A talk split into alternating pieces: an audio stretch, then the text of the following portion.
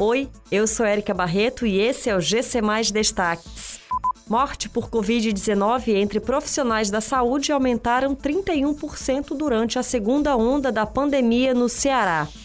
Governador Camilo Santana solicita à ANAC e Anvisa medidas de controle contra a variante indiana no aeroporto de Fortaleza. 3 mil litros de insumo da Coronavac chegam ao Brasil nesta terça-feira. Entre 1 de outubro de 2020 e 24 de maio de 2021, a segunda onda da pandemia de Covid-19 vitimou 46 profissionais da área de saúde no Ceará.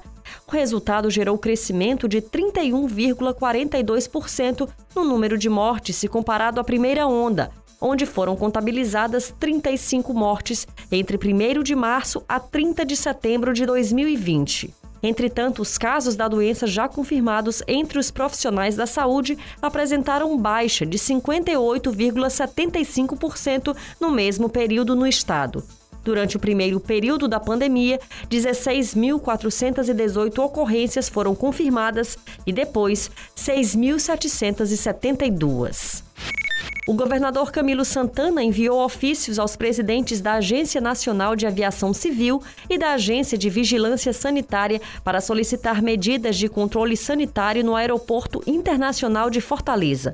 O anúncio foi feito pelas redes sociais e visa impedir a disseminação da variante indiana no estado. O chefe do executivo cearense disse que solicitou ainda reforços para o controle também nos aeroportos que possuem conexão com o Ceará, seja de origem ou destino. A Secretaria da Saúde do Estado monitora em Fortaleza um caso suspeito da variante indiana. O paciente é um homem de 35 anos que veio da Índia e desembarcou na capital no dia 9 de maio. Decolou na tarde de ontem em Pequim, na China, o Boeing 777 que traz ao Brasil 3 mil litros de insumo farmacêutico ativo para a produção da vacina Coronavac.